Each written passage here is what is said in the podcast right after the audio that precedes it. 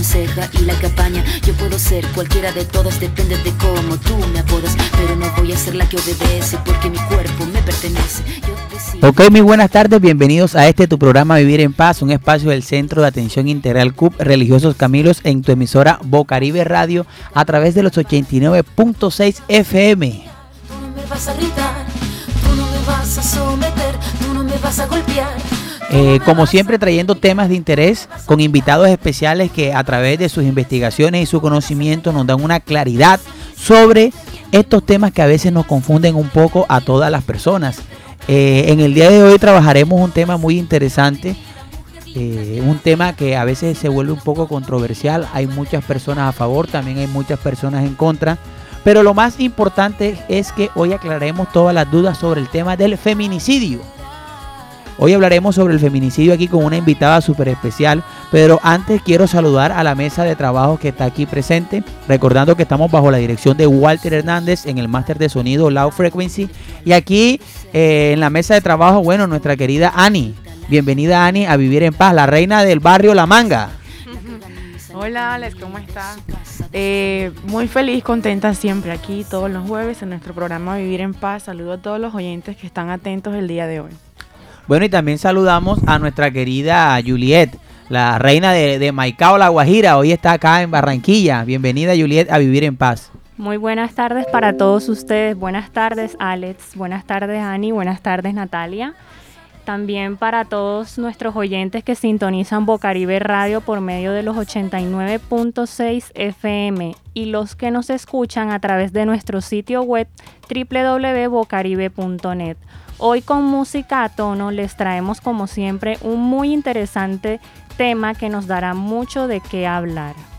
Así es, el tema del feminicidio, un tema muy importante eh, que digamos en estos últimos años ha sido el titular eh, de muchas noticias, tanto este, a nivel nacional como a nivel internacional y específicamente también a nivel local aquí en la ciudad de Barranquilla. Hemos tenido eh, diferentes casos de, feminicidio y hoy vamos a, digamos, a escarbar en todo lo que esta temática tiene para ofrecernos y sobre todo para aclarar todas las dudas que se presenten en nuestro programa en el día de hoy. Eh, como es de costumbre, vamos a iniciar con nuestras frases del día. A ver, Ani, ¿qué frase tenemos para el día de hoy eh, en Vivir en Paz? La cantidad de ropa que uso no determina la cantidad de respeto que merezco. Es una popular frase que pretende acabar con el estereotipo de que las mujeres son culpadas de ser agredidas porque van provocando por su manera de vestir. ¿Usted qué piensa de eso? Pues tiene toda la razón. El hecho de que una mujer se vista eh, como le guste no quiere decir que lo haga precisamente para provocar a los hombres. Ok, bueno, muy bien. Vamos con nuestra segunda frase, estimada Juliet. Ante las atrocidades tenemos que tomar partido. El silencio estimula al verdugo. ¿Usted qué piensa de eso, señorita? Claro, tiene toda la razón. El silencio es letal para el maltra- maltrato hacia la mujer.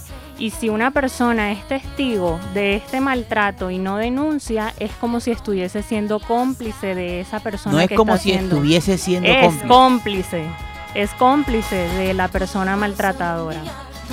Bueno, eh, este, a mí me parece muy interesante esto que han mencionado eh, asociado al tema de, de- la vestimenta y también del silencio que, se, que muchas veces eh, se tiene por parte de las personas que observan estos tipos de, eh, de maltrato y de violencia contra la mujer, pues que termina en un feminicidio.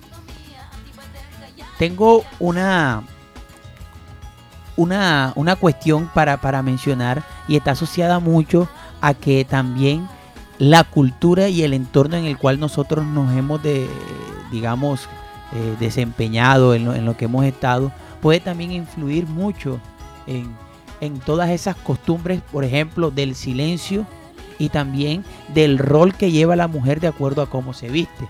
En muchas ocasiones, eh, hace muchos años aquí en la ciudad de Barranquilla, eh, atracaban a las mujeres con la excusa de que estaba de que era su esposo el que la estaba maltratando. Entonces, por ejemplo, las personas llegaban, los atracadores, un hombre cogía a una mujer, le empezaba a quitar el bolso y le pegaba y le decía, cachona, no sé qué, no sé cuándo, y todo el mundo pensaba que en realidad eh, no le estaba haciendo eh, atracando, sino que como era la mujer, él le estaba haciendo un reclamo. Y entre peleas de marido y mujer, nadie se, debe meter. Entonces, esto, eh, fíjate, hasta dónde llega el, elemento cultural dentro del comportamiento de nosotros. Ahora, está bien, eh, por ejemplo, en, la, en las ciudades como, como Barranquilla, en la costa caribe, que hace calor. Acá las mujeres no van a estar este, vestidas y tapadas con, con saco, corbata, unas faldas, unas medias súper largas porque en realidad acá el clima es para estar súper fresco, así como los hombres andan en bermuda y camisilla, pues una mujer yo pienso que también podría andar con su short, con sus cosas, donde se sienta fresca. Y no es a veces ni siquiera por, por verse bien ella, por, es por, el, por la misma temperatura y el elemento cultural que ofrece lo que es el Caribe. Ahora, no estamos hablando que eso solamente se da aquí, también en el interior con frío la vestimenta puede jugar un factor fundamental, pero más allá de eso pienso que también eh, en este tipo de escenarios hay que tener en cuenta estos aspectos como antropológicos, sociológicos e históricos que marcan el comportamiento para determinar ciertas conductas. No las estamos justificando, sino que hay que también hacer un análisis integral de toda esta situación sobre lo que sería el, llegar a entender este tipo de maltrato que pues puede terminar con una víctima mortal. Ahorita nuestra invitada nos hablará un poco de eso. Pero ahora cuéntenos qué datos tenemos sobre el feminicidio.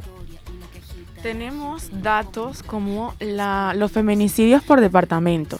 En enero del 2022 se registraron feminicidios en 19 departamentos del país, es decir, el 63% del territorio nacional. De los 50 feminicidios registrados en el mes de enero, 10 fueron registrados en Antioquia, 7 eh, en Bogotá, 6 en el Valle del Cauca, 5 en Magdalena, 4 en el Atlántico, con 3 registros en los departamentos del norte de Santander y 2 en dos feminicidios por cada uno de los departamentos de Casanare. A ver, ¿qué otro dato tenemos ahí sobre el feminicidio? Bueno, los feminicidios en Colombia han aumentado en el 2021 un 12.3% con respecto al año anterior, donde 210 mujeres fueron asesinadas en casos de violencia, la mayoría de ellas menores de 30 años, siendo la cifra más alta en los últimos años.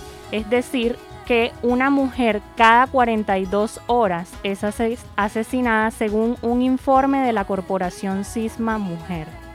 Bueno, fíjate, son datos, eh, digamos que, que, alarman y nos dan una alerta para, para entender y comprender este, este caso de lo que es el asesinato a una mujer.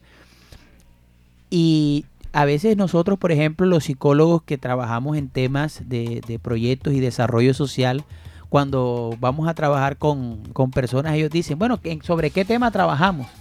Entonces uno siempre le dice, no se inventen más temas, ya los temas están. Hablemos de la pobreza, hablemos de, de, de todos estos temas que nosotros vemos, salud sexual, etcétera. Pero de un momento para atrás, para acá aparecen estos temas, por ejemplo, como el feminicidio, a trabajar temas de prevención en estos casos. Y ahí con eso vamos a comenzar ahora después de esta tanda musical. ¿De dónde surge esto? ¿Cuáles fueron los primeros feminicidios? ¿Por qué se habla de feminicidio? Entonces, vamos con esta canción y enseguida regresamos con nuestra invitada, porque esto está eh, una invitada súper inteligente, súper especial y experta en el tema. Entonces, no se muevan que ya regresamos enseguidita.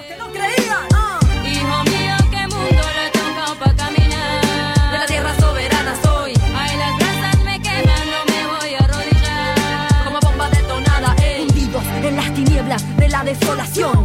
Ser humano solo avanza hacia su frustración. La contaminación primero empieza en la cabeza. Desafiar a la naturaleza. ¿Qué cosa es esa? Haciendo una vida de mierda basada en el vicio de lo que acumulo. Sin más perspectivas que salvarnos nuestros propios culos. Haciendo puros cálculos, puros nulos andróginos. A ver cuál es la mejor forma de cagar y sacar provecho del prójimo. Parece que es científico, eso te suena trágico. Responde a cualquier parte del planeta o límite geográfico epiléticos, paralíticos, sobredosis, hipnosis, metamorfosis de un estado crítico. Estilo diurético laxante. La rima me ha enseñado a vomitar mi mierda y convertirla en arte para contarte desde otra parte. Compatriota del mismo mundo al comunicarte. Puedo ser ya así, me ven queriendo entrar con, con este estilo rapeando a cada paso voy derrumbando muros, llevando conmigo el don de mis palabras para que se queden contigo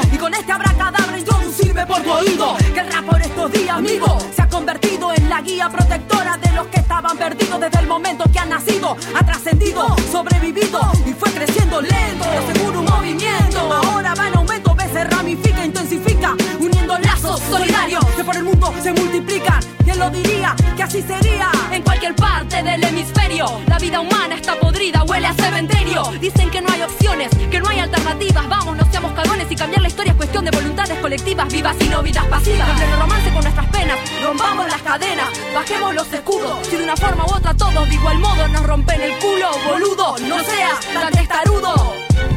Hijo mío, qué mundo le ha tocado pa' caminar.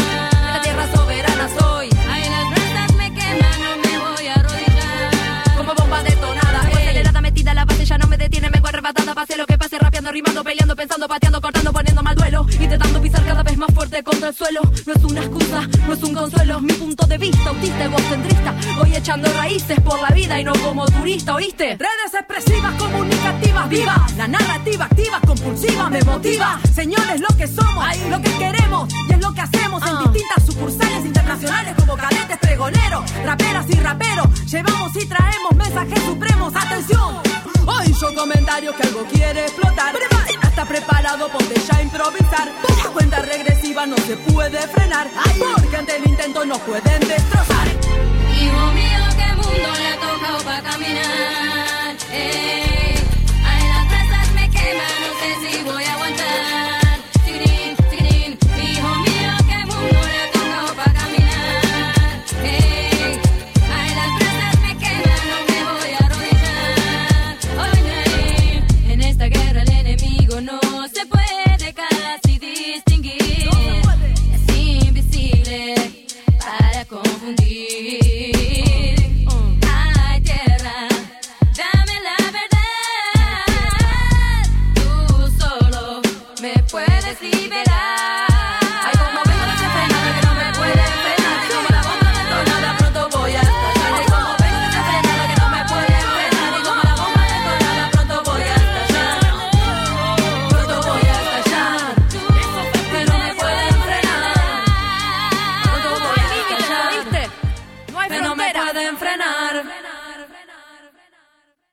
Ok, continuamos en este tu programa Vivir en Paz, el espacio del Centro de Atención Integral de la Universidad de la Costa en tu emisora Bocaribe Radio.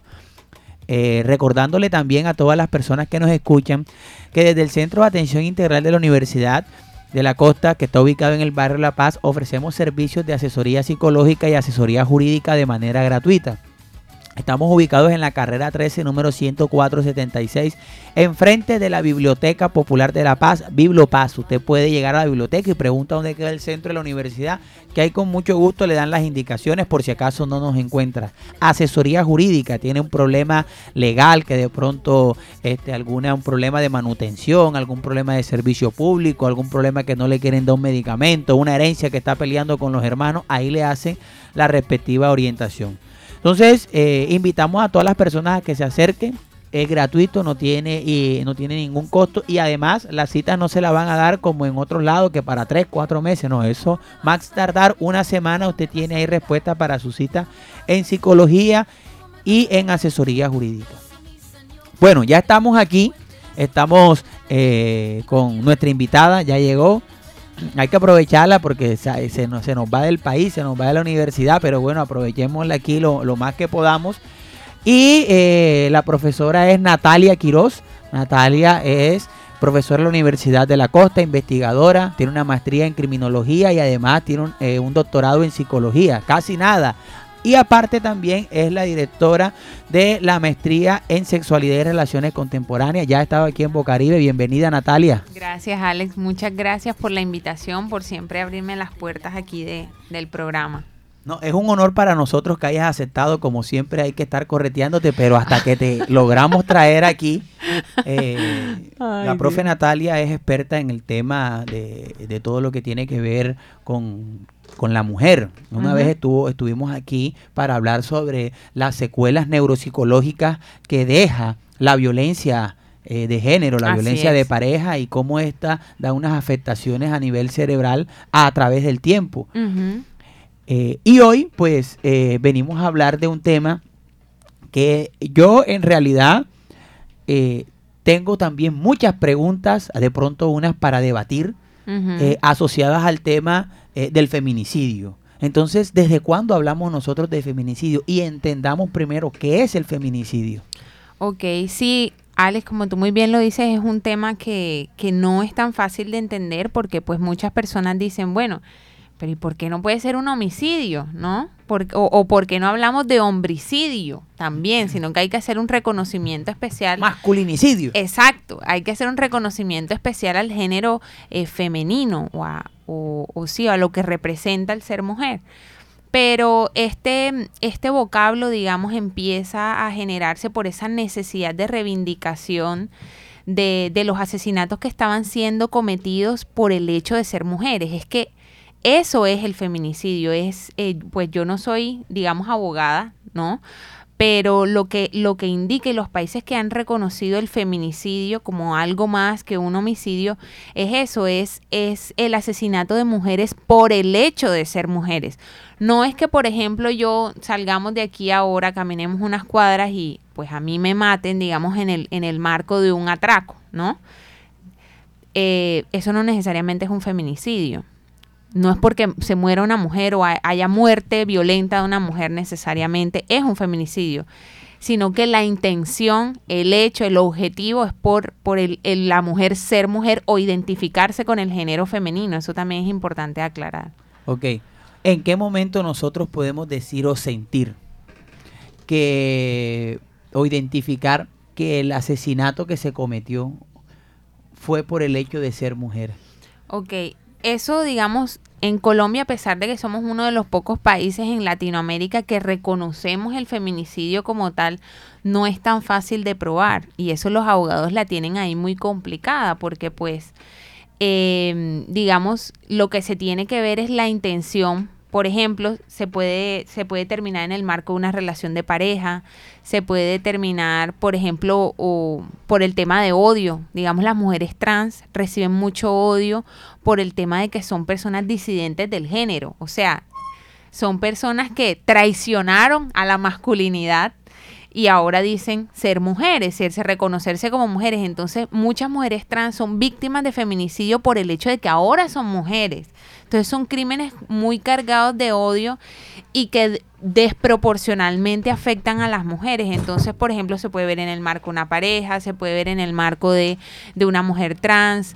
Eh, un feminicidio también se puede ver en el marco de una violencia sexual que la que digamos la violencia sexual se genere por ese dominio, ese, esas ganas de poder y control de una persona sobre la otra y se le termina yendo la mano a la persona y mata a la mujer. Eso se podría catalogar como un feminicidio también. Pero como te digo, los abogados no la tienen para nada fácil, sobre todo que hay muchos abogados que a pesar de que esto ya es un delito tipificado en nuestro Código Penal, no lo reconocen como tal. Entonces, el feminicidio, por ser, digamos, un, una tipología especial, tiene mayores consecuencias para la persona que lo comete. Entonces, obviamente, eh, la gente se quiere ir más por homicidio, ¿no? Eh, pero cuando se determina específicamente, y de hecho hay muchos, muchos grupos de vigilancia, está por ejemplo Feminicidios Colombia, Temblores y todas estas, estos grupos que hacen como esa vigilancia para la adecuada tipificación de los diferentes delitos que se, que se cometen en Colombia.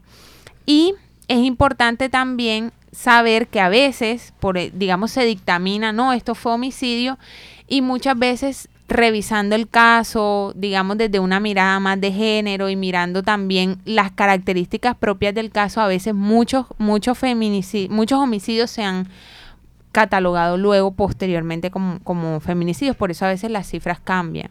Ok, de acuerdo a la, a la categoría, eh, como cuando es el asesinato de un, de un menor, Me imagino entonces que si es feminicidio, la pena es mucho más elevada para la persona Sí, que lo así comete. es, así es. Eh, no la tengo claramente ahora, eh, pero en el Código Penal por, digamos, por esto ser algo especial en el sentido de que de que incluye como el odio y esa esa desigualdad en los géneros castiga de manera diferente a un feminicidio. En el Departamento del Atlántico, según los datos que teníamos ahorita, eh, en lo que va corrido del año van cuatro eh, feminicidios aquí en, en el Atlántico. Uno dice cuatro, es como a una cifra, ah, son cuatro. Eh, no, eso no es de alarmarse. Es de alarmarse un feminicidio. Cuatro es una cifra considerable. Es Para pa- mí hasta una sería, pero Claro. a nivel general, Pero visto desde, que- desde la, desde la cultura popular. Sí, claro, pero si lo vemos así, podríamos estar hablando de que prácticamente ha sido uno por mes de lo que va corrido del año. Estamos en el mes 5, ya van cuatro, y pues este mes no se ha acabado. Entonces sí es preocupante por, como te digo, la intencionalidad del, del feminicidio, de dónde viene, y es de esa desigualdad de los géneros. Y esa desigualdad tan marcada que eh, en últimas el feminicidio es el, el- la violencia, el- como el, el ejemplo mayor de la violencia machista. La última más grande y Cuando más tú te refieres a una desigualdad, Natalia, explícanos un poquitico a qué tipo de desigualdad te estás refiriendo entre, entre el hombre y la mujer. Sí, eh, a pesar de que muchas mujeres ya, digamos, y, y probablemente mucha gente pueda decir, no, pero es que qué tanto pelean si ya pues todo el mundo puede acceder a todo. Por ejemplo, yo pude acceder a estar aquí hablando de estos temas, ¿sí? Siendo mujer, eso no, no, hace 50 años no hubiera sido impensable, por ejemplo. Pero siguen habiendo ciertas desigualdades a nivel social, a nivel de accesos, por ejemplo, a nivel de, mm, de desigualdad en cuanto a los mismos trabajos que realizamos. Ganamos las mujeres 7% menos que los hombres a nivel de carga en el, en, digamos, en los ambientes domésticos. Las mujeres trabajamos casi 13 horas en el ambiente doméstico y los hombres se, se encargan como de aproximadamente 3 horas al día. Entonces son eh, este tipo de desigualdades que vemos a nivel social, político, eh, laboral, eh, las desigualdades también a nivel de, de acceso a la, al, digamos, a lo público. Ahorita cuando estaban hablando del tema de la vestimenta, pues tú puedes decidir ponerte una, una bermuda si vienes para acá. Yo la tengo que pensar dos veces, por ejemplo. Porque miércoles, que van a pensar de la psicóloga que viene en short? que está en un, digamos, en un espacio donde de pronto no es un lugar 100% cerrado, ¿sí? Natalia, ¿cuál sería entonces la diferencia, por darte un ejemplo? Si un hombre asesina o comete un feminicidio espe- porque, digamos, la, la mujer lo deja y ella y él no quiere verla con otra persona y él ya le había dicho, como yo te vea con alguien, te, Te mato, mato. y la mata. Es un feminicidio, ese tipo. Pero en el caso que puede pasar lo contrario, que también sucede, que la mujer dice, cuidado porque te veo con alguien y te hago tu maldad. Y la hace y a veces también puede ser un asesinato. ¿Cuál es la diferencia ahí entre, entre las dos? Porque también lo están matando por el hecho de ser hombre. Es Claro. como la pregunta general que muchas personas se hacen y es como entra, donde entraría el debate aquí. Claro, es que el término feminicidio surge por la sistematicidad de ese tipo de delito en particular. Es decir, es tan común y tan sistemático y se da como casi siempre con las mismas características que, hey, esto no puede ser un solamente un homicidio como tal porque está teniendo unas características particulares. De la otra manera también se puede ver y de hecho hay que reconocer que los hombres en momentos también pueden ser víctimas, porque eso de, de decir, ay, es que la única víctima son las mujeres en el marco de la pareja, no está, no está bien reconocerlo de esa forma, estaríamos desconociendo una realidad que también se da. Por ejemplo, lo que está saliendo ahora y es el caso este eh, tan Depp. marcado de Johnny Depp, donde se ve una clara bueno, no clara, porque para algunas personas no lo es tan claro, porque por eso mismo, de que siempre hemos visto a la mujer como, Una- digamos, Una, una persuasión coercitiva por parte de ella hacia él. Exactamente, una búsqueda de poder, control, dominio, donde claramente se ve la, la jerarquía en la relación, ¿no? Y este hombre siendo, siendo víctima de ese delito. Entonces, de- digamos, no hay que desconocerlo, ¿no? Pero lo importante de reconocer el feminicidio como tal es por la sistematicidad. En el hombre no se ve esa sistematicidad de esa misma manera. Yo quiero decir algo. Y es que esto es para poder debatir y compartir. Las compañeras cuando quieran también puedan hacer sus aportes. Eh, yo lo miro también desde otro punto de vista. y entendiendo los elementos antropológicos, socioantropológicos que hay, culturales, donde el machismo también termina afectando a los hombres, a muchos hombres. Eh, la sistematicidad en estos casos para los hombres yo pensaría que muchas veces no se ve porque está asociada también a la poca denuncia que hay de los hombres frente al maltrato y el abuso que las mujeres pueden causar en ellos por la misma cultura del machismo en el cual nosotros nos encontramos inmersos. Por darte un ejemplo, eh, las mujeres también dominan, las mujeres también son infieles, las mujeres también abusan, las mujeres también golpean. Incluso eh, muchas veces las mujeres golpean, golpean, golpean, golpean. Lo que pasa es que la fuerza que tiene el hombre es diferente. Uno ve muchos videos en, en internet, no estoy acá atacando, solamente estoy haciendo un planteamiento, donde a veces muestran el video al inicio y el hombre, pum, pegándole una trompada. Ay, no sé qué, no". Pero eh, muestran el video completo. Lo mismo que ha pasado en el caso este. Muestren el video completo. Entonces en el video completo muestran que el man se quiere ir, la mujer pegándole, le pega, le tira bolsa, le vuelve y le pega, le jala el cabello y ya en últimas reacciona y toma. Entonces ahí uno dice, y entonces fíjate tú, hasta dónde puede también verse afectado este tipo eh, de, de, eh, digamos, de situaciones en cuanto al contexto. Yo pienso que, yo pienso desde acá, que el feminicidio debería también ser un homicidio como pasa con los hombres, porque si estamos hablando de igualdad debería ser así. Es una percepción. Porque yo pienso que en el caso de los hombres también, también ocurre y ocurre mucho. A diferencia, la diferencia es, lo voy a decir con algo jocoso. Yo hice, hacía una, una encuesta eh, en, de un video que había eh, colgado en las redes sociales donde decía quién eran más infieles, los hombres o las mujeres, por molestar para ver las reacciones. Y todo el mundo tiene un, con, una idea que los hombres son más infieles que las mujeres. Pero lo- muchas mujeres decían que ellas eran más infieles, lo que pasa es que ellas no se dejaban pillar.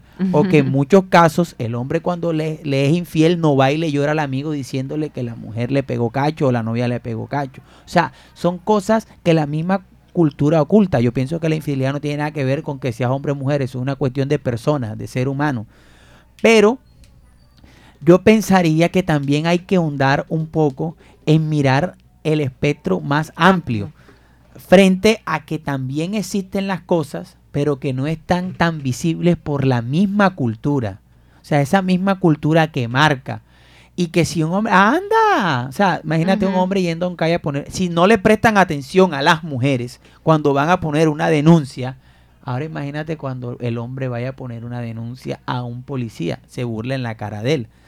Eh, no estoy acá como, como generando así una polémica, pero sí me gustaría que se tuviera en cuenta eso que, que- que me parece a mí también eh, ver lo que no se ve. Claro, y tienes mucha razón porque de hecho la gente dice como que no, y es que el feminismo no ha enseguecido y re- de, de hecho el feminismo viene diciendo desde la Segunda Guerra Mundial, oye, es importante eh, reconocer que los hombres también pueden sentir, que los hombres también tienen derecho a expresarse, que los hombres, porque es que como tú muy bien lo dices, el malo no es el hombre, el malo es la estructura patriarcal en la que vivimos en la sociedad, que favorece a los hombres o que se, digamos que a veces se ejemplifica en lo que es un hombre, pero no necesariamente el masculino, lo, eh, lo, lo masculino es lo que está mal.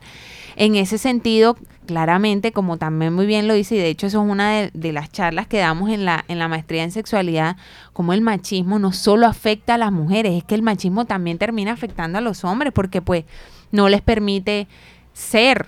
Entonces, para tú ser hombre, tienes que te tienen que gustar las mujeres. Para tú ser hombre tienes que gustarte el fútbol. Para tú ser hombre tienes que tener el pelo corto.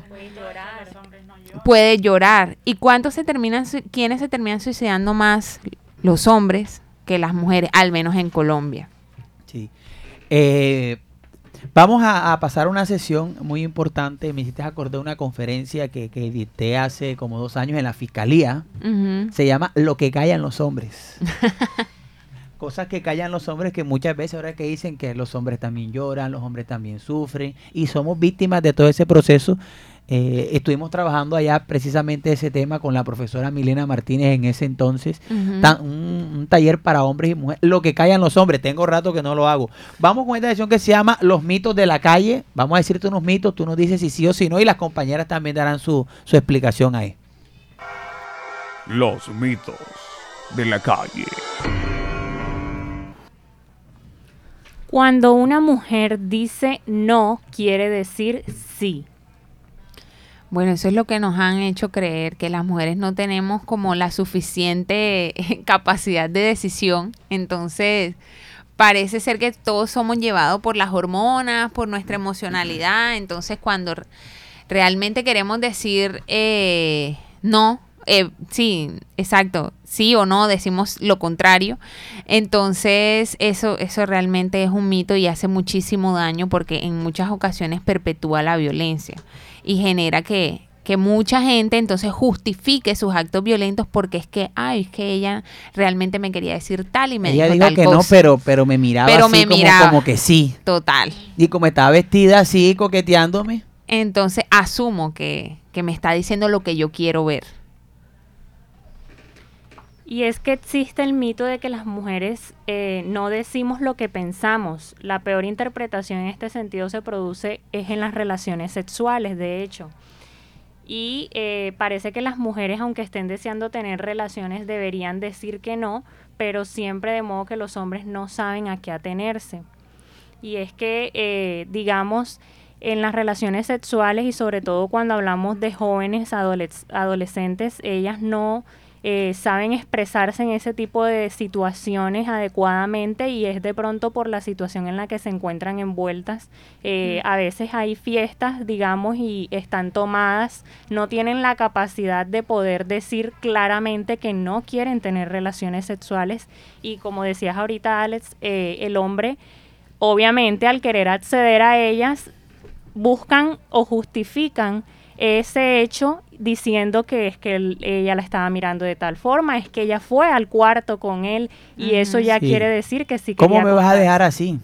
Ah, sí, esa es la otra. ¿Cómo me vas a dejar así? Ok, vamos con el siguiente mito. El siguiente mito dice, porque esperó tanto para denunciar, debe estar mintiendo. ¿Qué opina usted de eso? Bueno, realmente la violencia no es una situación, uno, que se reconozca rápido y dos, eh, que uno cuando ya la reconoce entonces dice, bueno, lo acepto, ¿sí? El reconocerse como víctima de violencia no es una situación para nada fácil. Además, muchas veces la dinámica de la violencia no permite que tú veas que estás siendo víctima de violencia. Está el llamado gaslighting, que es como un, un mecanismo de manipulación que hemos visto ahora muchísimo en redes sociales y viene de un término de una película que se llamaba Gaslight por allá en los años como 70, si no estoy mal, 80. Y el término lo que dice es que la persona manipula todo el contexto de tal forma que tú pienses que la que está mal eres tú. Entonces, ¿qué va? Si yo no dije eso, tú eres loca, te lo inventaste. Entonces, claro, muchas veces apoyados por ese gaslighting a ti, pues estás en la relación, pero no te das ni cuenta de que estás siendo víctima de algo. Y no- Eh, ajá, dale, dale. Con respecto a la demora de estar denunciando el caso, no es solamente también en lo que demore la persona en reconocer que es víctima, sino la, las estrategias de afrontamiento que tiene esta y, ok, lo reconozco, lo acepto, hace todo el proceso y después piensa si va a denunciar o no. Precisamente porque, y eh, bueno, ahora lo vamos a ver evidenciado en las entrevistas que hicimos, que recurre mucho a lo que es la revictimización. Las personas temen denunciar porque donde denuncian, pues no es que fue culpa tuya. O estás segura que esto fue así, o realmente el caso queda impune y eh, la persona a la que fue denunciada viene nuevamente y trata de tomar venganza contra la familia. Entonces teme a que no se haga el caso, digamos que eh, con su respectivo orden y que llegue a, la, a justicia, sino que aparte de esto la persona llega a tomar venganza por haber denunciado, entonces es doble, digamos que doble riesgo. Sí, sucede algo en este tipo de casos que nos ha pasado incluso acá en el centro de atención. Y es que de pronto la euforia de la mujer lo ha- la hace denunciar en el momento. No, mira, mi esposo me pegó, me golpeó. Cuando la persona está presa, el caso que nos pasó acá, llegó una señora que necesitaba eh, un psicólogo, pero que el psicólogo fuera a la cárcel para que hablara con el esposo y le diera una valoración de que él ya estaba bien para que así lo dejaran salir. Y yo le dije, ay, pero ¿y por qué no? Porque es que él me pegaba, entonces, pero ya yo lo perdoné. Entonces, fíjate tú también cómo se da ese ciclo. Está el ciclo ese de- del abuso, el golpe, después la fase de la luna de miel, del perdón. O sea, es un ciclo que se da también que en muchas ocasiones yo pienso que también se da en los hombres. O sea, eh, porque hay mujeres, o sea, es que yo, yo lo digo porque es algo que es muy invisible ante la sociedad. Pero los hombres también perdonan, pero en el caso de la mujer se ve más, se ve mucho más porque es más denunciable, es más visible. Ahora, en otras ocasiones también hay que identificar, como lo decía la profe, que la mujer no se da cuenta que está siendo víctima de violencia. Un caso que nosotros tuvimos acá en el centro llegaba la porque el niño le pegaba a la mamá. La mamá, ¿por qué no? Porque es que el niño me pega, el niño me grita, me maltrata, me dice groserías. Ya yo enseguida el dónde ve eso el niño, o sea, le, le- le- le pregunté ese, cuál es la relación que usted tiene, cómo es la relación con su esposo. No, nosotros nos queremos. No, no, él, él me regaña porque a veces yo hago las cosas mal. Fíjate tú cómo lo dice ella. Él me regaña. Yo le- ¿Y cómo te re- y cómo lo cómo te regaña? Como te regaña tu hijo. ¿Por qué si lo está haciendo tu hijo está mal, pero si lo está haciendo tu esposo? O sea, a veces también hay que hacer- mostrarles un espejo a las personas para que se den cuenta que están siendo víctimas, porque muchas no son conscientes del abuso por el que están pasando. Y lo digo para, para ambos sexos. Vamos con esta canción y enseguida regresamos. No se muevan.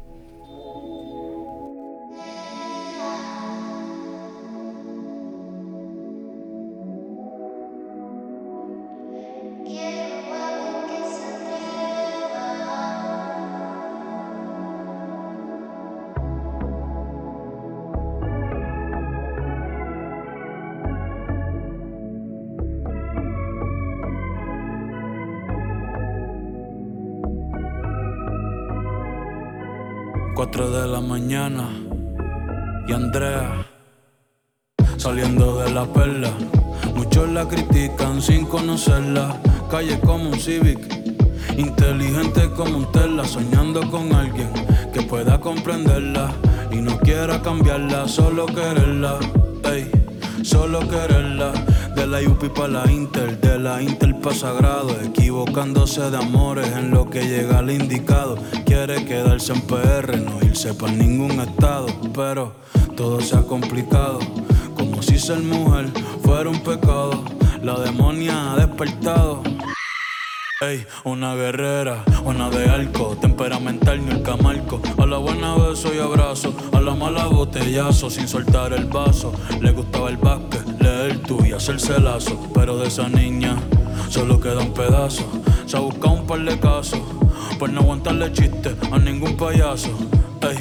Mírala como camina, lo que le falta es la tarima. Cansada de esperar propina y de lo que su familia opina. Pa' colma ahora, el gobierno la llama asesina. Una diva campesina. Chico, quédate en tu esquina, ey.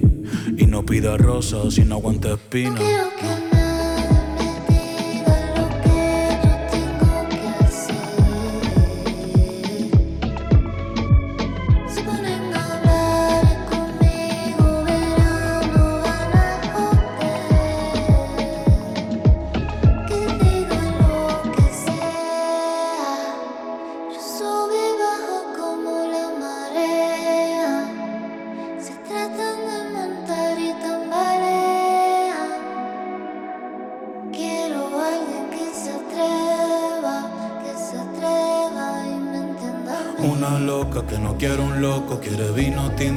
Sushi de yoko. Días de playita, helado de coco, se merece tanto y recibe tan poco. La mairesa por un doctor ingeniero y ella con bichotes y raperos. Mi prima dice que es un cuero y lo que nadie sabe es que a su corazón le hace falta un suero. Chinga cabrón se comenta. Y aunque la ve jangueando toda la semana, no se ve contenta. No, lo malo siempre se sabe y lo bueno nunca se cuenta. Joseando pa' la renta, llorando más de la cuenta. No hay mujer sin herida, ni hombre que no mienta. Ey, ella no quiere una flor, solo quiere que no la marchiten. Que cuando compre pan no le piten. Que no le pregunten qué hizo ayer. Y a un futuro lindo le inviten. Que le den respeto y nunca se lo quiten. Que le den respeto y nunca se lo quiten. Que le den respeto y nunca se lo quiten. No, nunca se lo quiten. Porque ella es jefa patrona. Y aunque casi, casi por dentro se desborona. Así Cali se ve cabrona. Así Cali se ve cabrona. La vida va como Verstappen en Fórmula 1 y Body Baker en Daytona. Ey, Andrea Seto y que se mame un bicho las personas.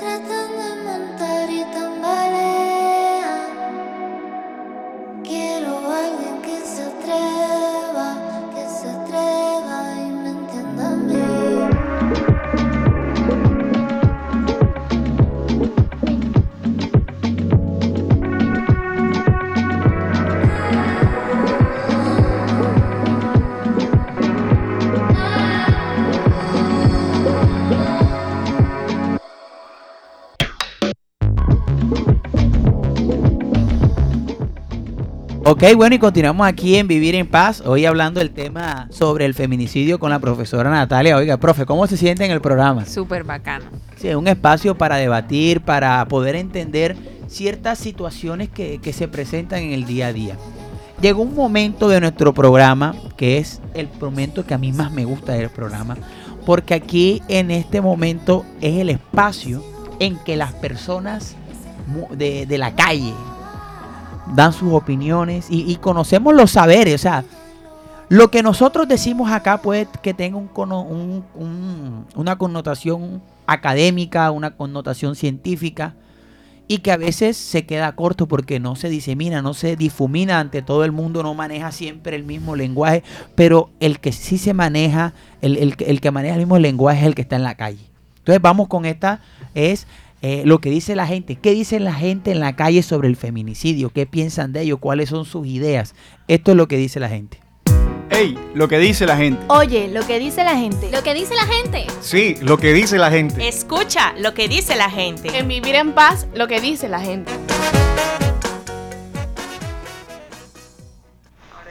Buenas tardes, mi nombre es Ingrid Romero, eh, soy madre comunitaria de aquí del barrio Surtis.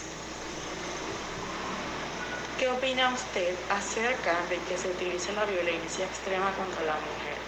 Bueno, mi opinión es, eh, los hombres se creen, para mí se creen como, mm, son machistas y a la vez fal- falta de tolerancia, de amor hacia, hacia las mujeres. ¿Y usted con- qué considera que eh, lleve a que la mayoría de los casos de feminicidio o de abuso contra la mujer no sean documentados o no sean denunciados?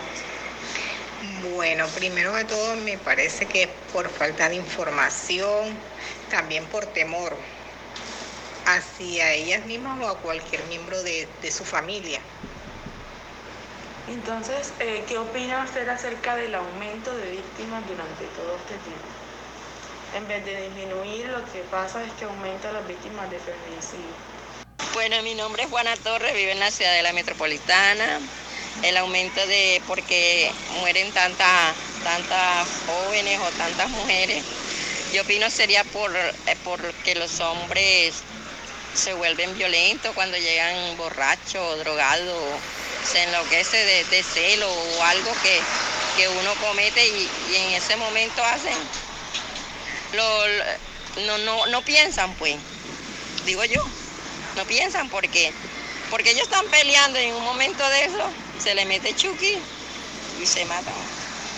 ¿Y por qué cree usted que la mayoría de estos casos de abuso no son reportados? No son reportados porque viene también, eh, vamos a poner que es la familia, ¿verdad? Si denuncia la familia, viene otra, ahí, ahí sucesivamente se van matando, se van matando familia por familia. Vamos a poner que una familia denuncia, eh, tal persona la mató. Esa persona va directo otra vez a matar a otra persona a la que la denunció. Bueno, mi nombre es Edinson Prieto. Mi opinión respecto al feminicidio, como me hacen la pregunta, bueno, es que yo creo, bueno, que aquí en Colombia lo que más perjudica más que todo es una buena educación. Digo yo que no la hay y unos recursos humanos que lo que hacen es argüetear. Entonces a raíz de eso la persona más que todo se remite a no poner una denuncia ni llevar a una persona a un comando porque en verdad las leyes son de que si tú lo llevas preso hoy, ya muchacho mañana está suelto. ¿Y cómo queda la persona que puso la denuncia? Va a tener que esconderse porque lamentándolo mucho, va a tener un problema en la calle a raíz de que, a raíz de que no hay una buena ley. O sea, yo respeto la opinión de cada quien, pero yo creo que aquí en Colombia lo que hace falta son unas buenas leyes, más que todo con los niños y con las mujeres que son maltratadas, violadas, y nadie hace nada, nadie opina nada, porque todo el que opina va a tener un problema. ¿Por qué? Porque los policías cuando llegan no pueden tocar el man. Primero tienen que tratarlo con decencia por los recursos humanos y tienen que llevárselo como si fuese una persona educada al comando, una persona que ya maltrató, que ofendió, que violó. ¿Dónde están las leyes de Colombia? Si no, no las hay por, por los recursos humanos. Es lamentable que Colombia viva así porque Colombia tiene las maneras pues, de dar una buena educación. Hay gente buena, sí, pero hay gente mala allá arriba que no, le- no les conviene, como quien dice, modificar las leyes no les conviene. Pero bueno. Mi nombre es María Contreras, vivo en el barrio La Paz. Yo pienso acerca del feminicidio que el aumento es por falta de, de, de de solidaridad con las mujeres. Hay hombres muy machistas. También pienso que eh, a veces las mujeres no denuncian es porque a veces van a los medios de donde tienen que ir y no le hacen, le hacen caso omiso. Cuando ya quieren hacer algo ya, ya para qué, si a veces muchas mujeres han ido y no les han dicho nada ni les resuelve nada y cuando ya están muertas es que ya para qué, ¿verdad? Entonces yo pienso que no. ¿Y cuáles crees que son los factores que inciden en que este tipo de hombres O sea, a veces pienso que hay hombres que son por la crianza, a veces son, a veces viene de crianza, que ven maltrato en la, en la casa y hay hombres que no sé, solamente por machismo, porque se creen más que las mujeres y que porque somos mujeres a veces no podemos hacer muchas cosas que ellos sí.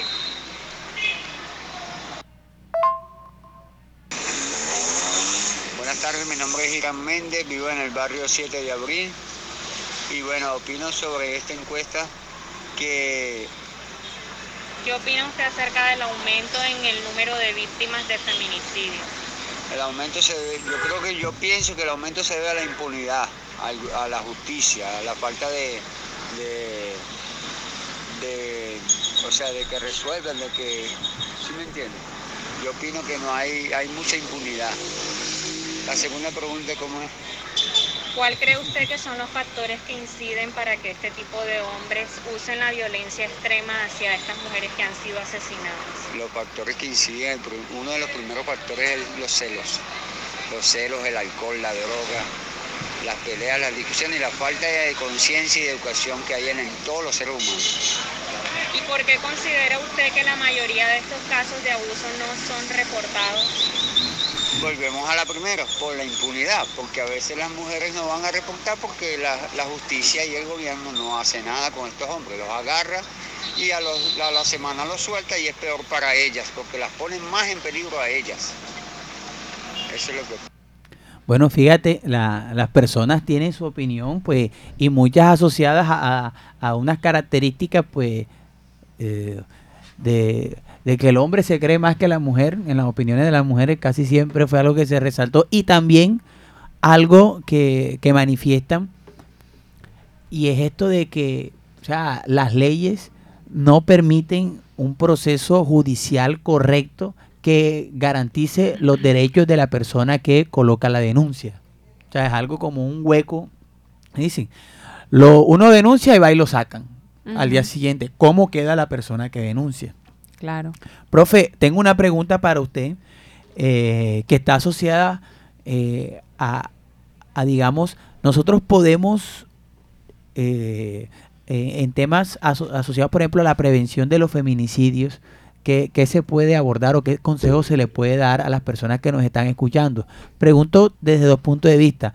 El primero, pues me mencionaba al inicio cuando explicaba que era el feminicidio, pues que estaba también muchas veces asociados a, a que por ciertas condiciones, por ejemplo, vi a una mujer por la calle, eh, estaba bien así, este, no me, me gustó cómo estaba vestida, me pareció que me provocó, fui, abusé de ella y la asesiné, o de pronto una mujer trans, algo también, eh, me- tengo inconformidad. Ahí es muy difícil, digamos, hacer el proceso de prevención, porque es una cuestión, pensaría yo, que es más de seguridad de- del país. Pero en los otros casos, cuando son asociados a temas de pareja, ¿cómo podemos ya empezar a identificar ahí esas situaciones? Sí, yo creo que una herramienta muy poderosa que podemos tener es el tema de la educación. Si tú te educas eh, en este tipo de temáticas, de, de pronto como, como padre, como madre, crías a tus hijos también eh, de forma diferenciada en el sentido de que no, no, no, no sería esa misma crianza tradicional, machista, que, que por lo menos no- todos nosotros hemos recibido eh, tradicionalmente. Además, por ejemplo, un, un- un adecuado acceso a cómo, a cómo se ve, cómo se siente una relación saludable, porque otra cosa que tenemos muy marcada las personas son eh, los llamados mitos del amor romántico y ese tema de que el amor es para siempre, de que el amor lo aguanta todo, de que si yo estoy enamorado me debo aguantar todo por amor. Y ese tipo de como de creencias a veces nos, nos mantienen en, en situaciones que a pesar de que uno se sienta incómodo no logra identificar qué es, qué es lo que está pasando. Entonces hay que identificar los conflictos de pareja son una cosa y otra cosa es el abuso y la violencia en el marco de la pareja. Conflictos los tenemos todos en cualquier relación social que uno tenga con un profesor, con un amigo, con un papá, uno puede tener un conflicto, pero otra cosa es en una situación de, abuso y desigualdad. ¿sí? Entonces yo creo que la educación, el, el hablar de estos temas, el ponerle nombre, el temas que incomodan, porque es que a veces uno de pronto pide un espacio en un colegio, que me ha pasado. Eh, bueno, que ni siquiera lo pedí yo, digamos, me buscaron para que hablara de un tema específico del, de género, y, pero me prohibieron hablar de ciertas cosas. Entonces no digas esto, no hables como que así tan crudo. Y los niños necesitan entender esto, necesitan entender esa, que esa diferencia y esa dicotomía de, de los géneros, que uno puede esto y el otro puede lo otro, eso es una mentira que nos hemos creado. Los hombres no lloran. Exactamente. O siéntese hombres- bien. Siéntese bien porque usted es una señorita y este tipo de situaciones lo que termina generando es eh, eh, generando más brecha entre, entre nosotros. Hay, hay cuestiones que tienen que ver con el pudor, pero no de la mujer, sino también del hombre. O sea, hay unas cuestiones de que el hombre no se puede sentar como quiera tampoco. El hombre también no puede estar sentado con las piernas abiertas. Siéntese también bien. o sea, y así pasa también con las mujeres. Es una cuestión de educación. O sea, vuelvo e insisto, eh, esto no va en el género, esto va en la persona. Los comportamientos no van asociados a un género, ¿no? Que las mujeres lloran más, que los hombres lloran más, que los hombres son más infieles.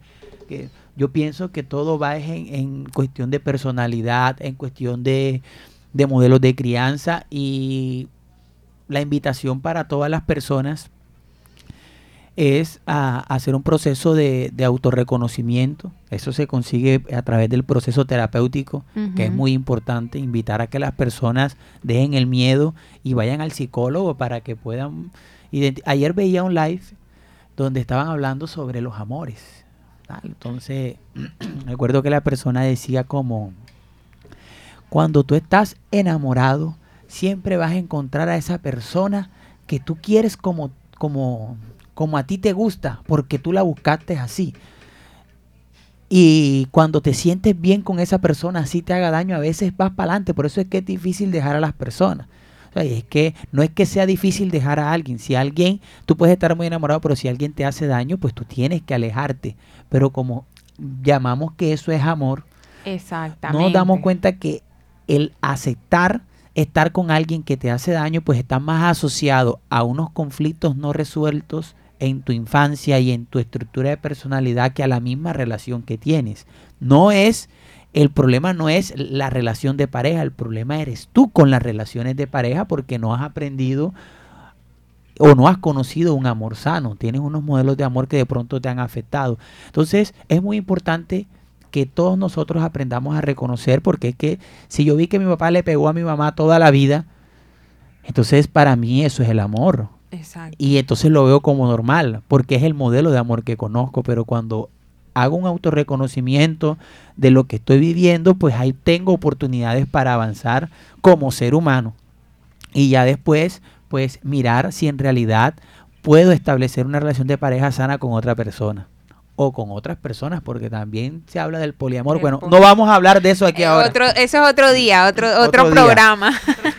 Eh, Natalia, muchas gracias por habernos Con acompañado. muchísimo gusto. Gracias a Este, ustedes por la invitación. Bueno, Ani, este, Juliet, hasta aquí llegó el programa Vivir en Paz. Eh, les recuerdo que estuvimos por la dirección de Walter Hernández en el máster de sonido Low Frequency. Estuvimos con Ani y Juliet y quien les habla Alex Vázquez. Nos vemos el próximo jueves en otra emisión de este tu programa Vivir en Paz.